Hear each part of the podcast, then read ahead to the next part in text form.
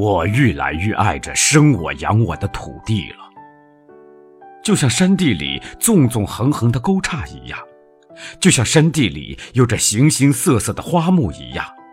我一写山，似乎思路就开了，文笔也活了，甚至觉得我的生命，我的笔命就是那山溪呢。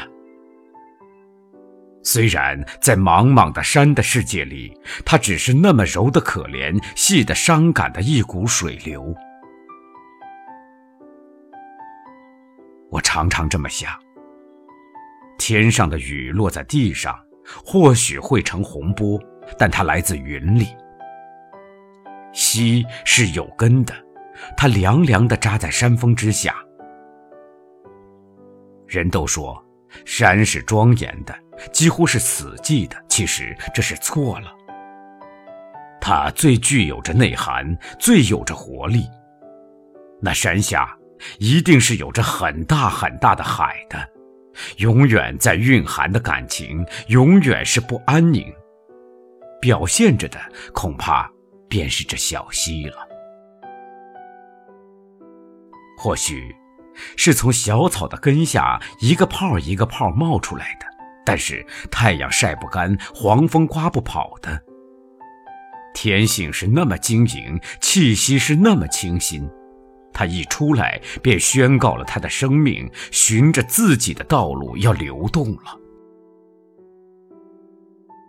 正因为循着自己的道路，它的步伐是艰辛的，然而他从石板上滑下，便有了自己的铜的韵味的声音。他从山崖上跌落，便有了自己白练般的颜色；他回旋在学潭之中，便有了自己颇不可测的深沉。他终于慢慢的大起来了，要走更远的道。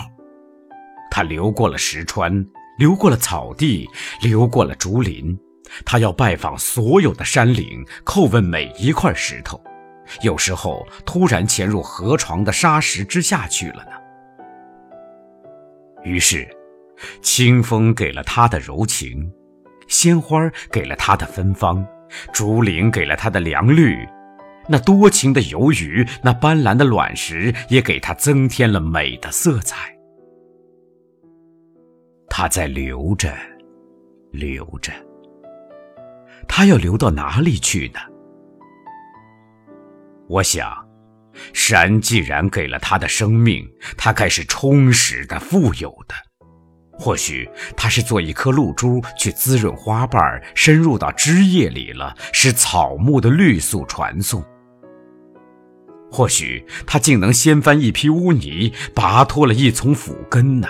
那么，让它流去吧。山地这么大，这么复杂，只要他留，他探索，他就有了自己的路子。